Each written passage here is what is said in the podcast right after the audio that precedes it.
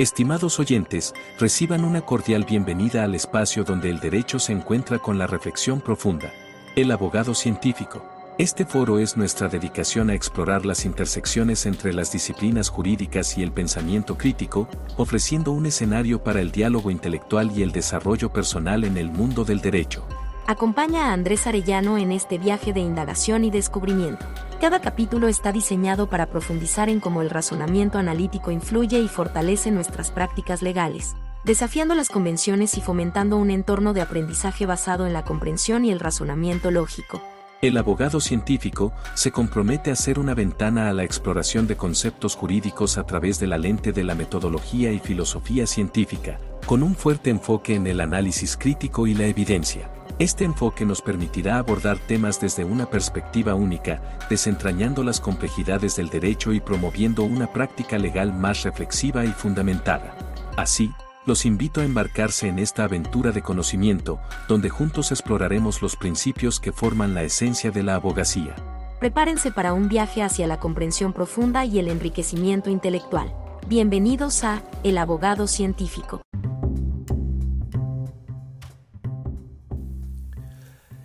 Bienvenido a este nuevo episodio del podcast. Vamos a continuar con esta tercera etapa del método de estudio de caso, en concreto de las técnicas de recolección de datos, la identificación y preparación de recursos y la clasificación de datos.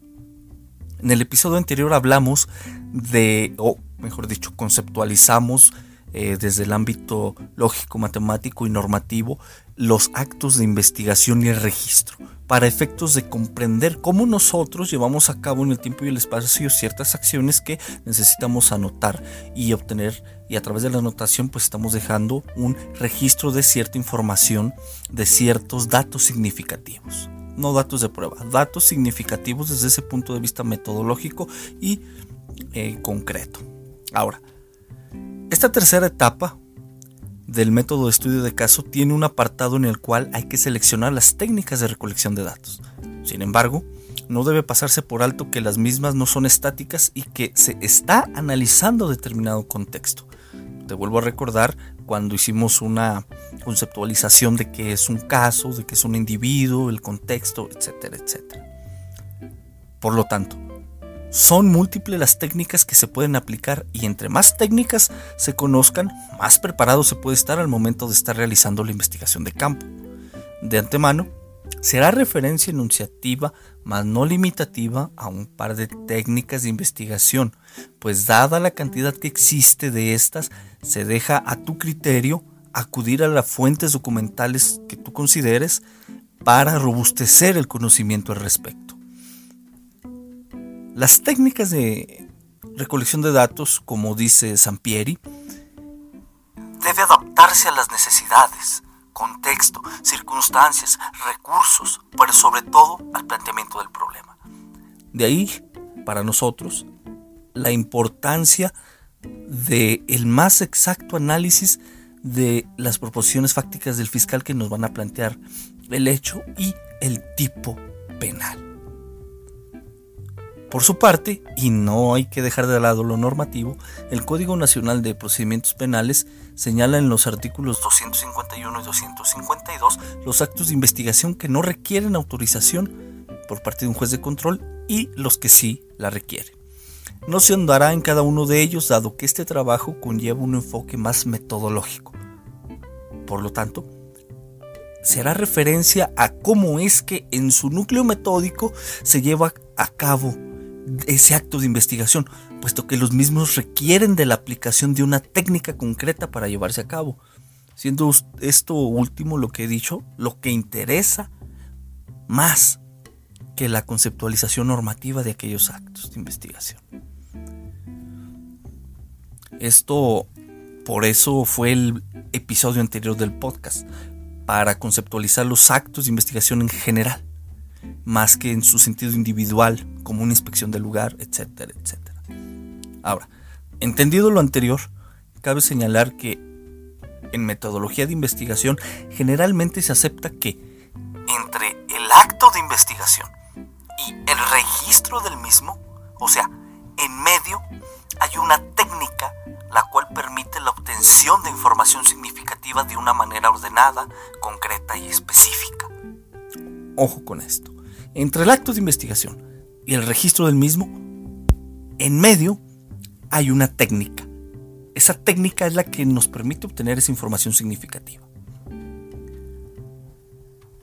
En este caso vamos, en este episodio mejor dicho, vamos a hablar de la observación. Esta es una técnica muy utilizada y es el punto de partida de cualquier investigación.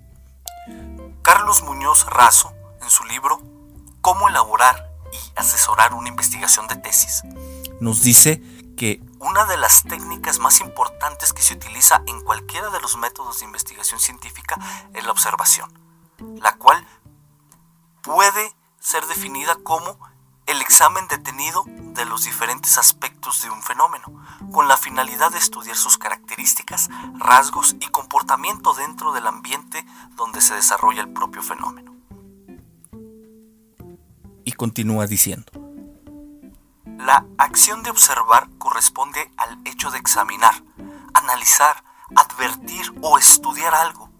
En este caso, el investigador científico que utiliza este instrumento para la recopilación de datos lo que hace es observar todo lo relacionado con los fenómenos, hechos, circunstancias o eventos que está estudiando con la finalidad de percibirlos, examinarlos o analizarlos de manera más profunda. Así pues, dentro de dicho contexto que se ha referido, las necesidades de la investigación en tu caso específico dirán el tipo de observación a realizar. El autor que se viene citando señala que existen las siguientes o los siguientes tipos de información de observación. Los siguientes tipos de observación. Observación directa, observación indirecta, observación oculta, observación participativa, observación no participativa, introspección, observación histórica, observación controlada y observación natural. De momento, lo que interesa son la observación directa y la observación indirecta. Muñoz Razo señala que la observación directa es la introspección, perdón, es la inspección que se hace directamente dentro del ambiente donde se presenta el hecho o fenómeno observado, con la intención de contemplar todos los aspectos inherentes al comportamiento, conductas y características dentro de ese ambiente.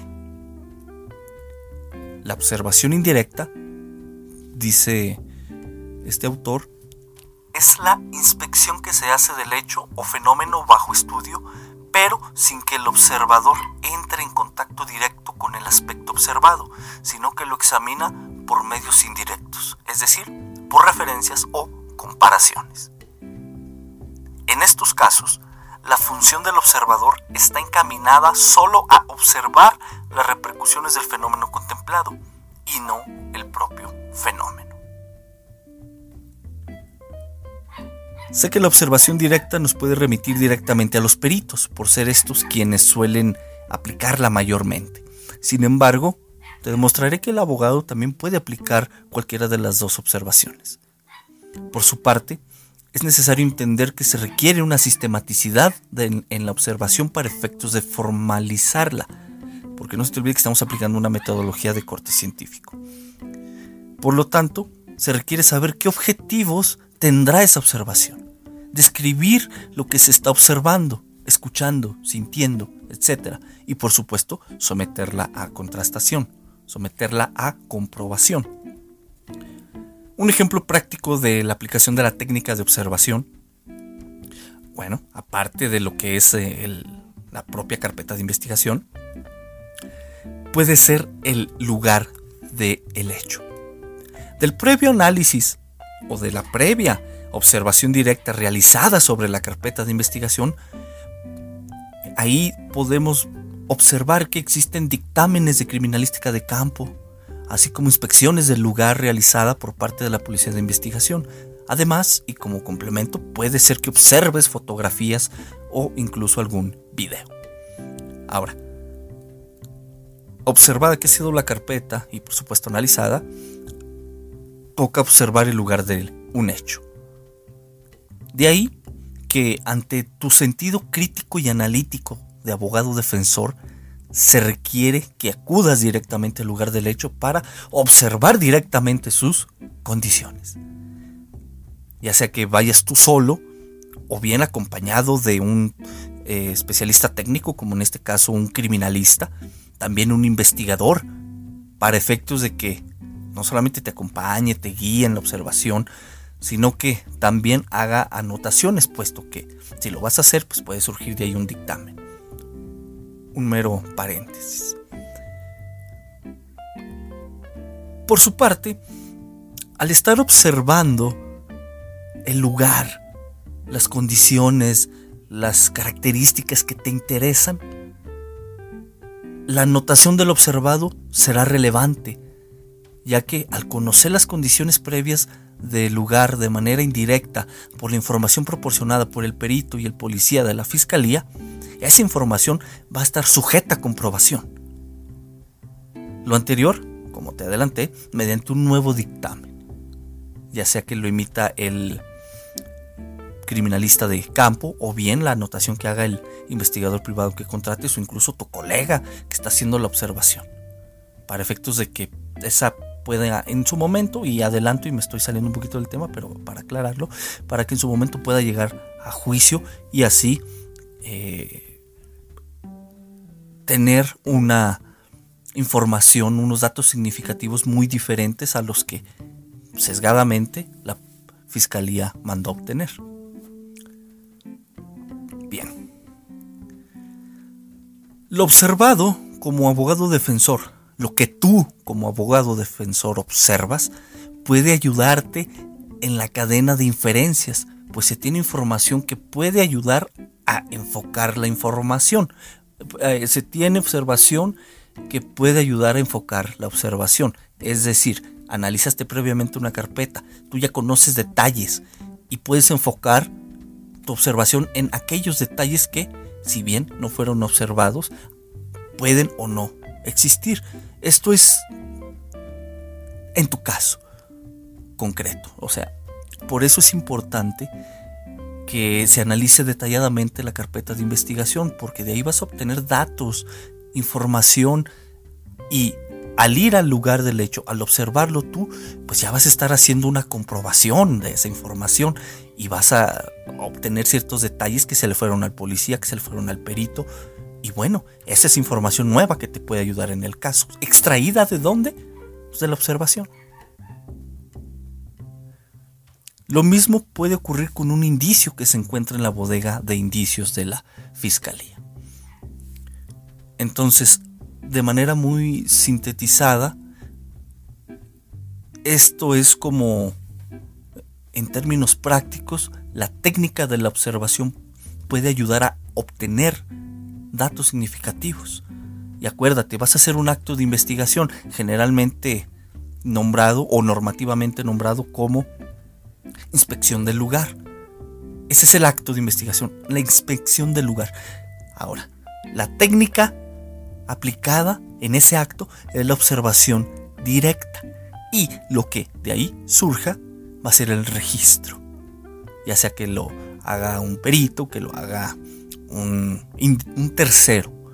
Pero tú, con tu observación, esa, si bien pues no podrías eh, no podría formar parte del cúmulo probatorio, lo cierto es que te va a ayudar en esa cadena de inferencias, te va a ayudar a, conectar, a responder tus preguntas de investigación, a sentar nuevas proposiciones, si están manejando hipótesis, a plantear nuevas hipótesis, etc.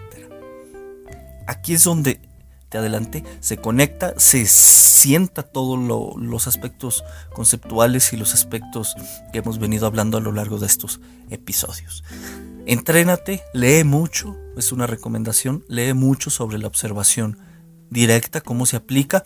Eh, puedes, si deseas hacer un análisis crítico, por supuesto recurre a lo que es la epistemología, algunos criterios de cómo la observación puede ser catalogada como científica y la crítica que hace la filosofía de la ciencia, que sin duda viene a ser, lo hablé en algunos episodios atrás, en torno a que en los episodios de filosofía de la ciencia, en torno a que la, la observación, no hay observación pura, por decirlo de esta manera. Hay una información que ya está sesgada, hay una información ya con una observación ya contaminada con ciertas teorías, etc. Para que tengas el panorama completo. Como abogado hay que ser holístico, hay que ver todo completo. Pero aquí lo estamos contemplando ese todo completo desde sus partes. Nos escuchamos en el siguiente episodio. Te vuelvo a invitar a que leas el documento. Toma agua, lee mucho, analiza críticamente toda la información y sobre todo, pues te deseo mucho dinero. Hasta luego.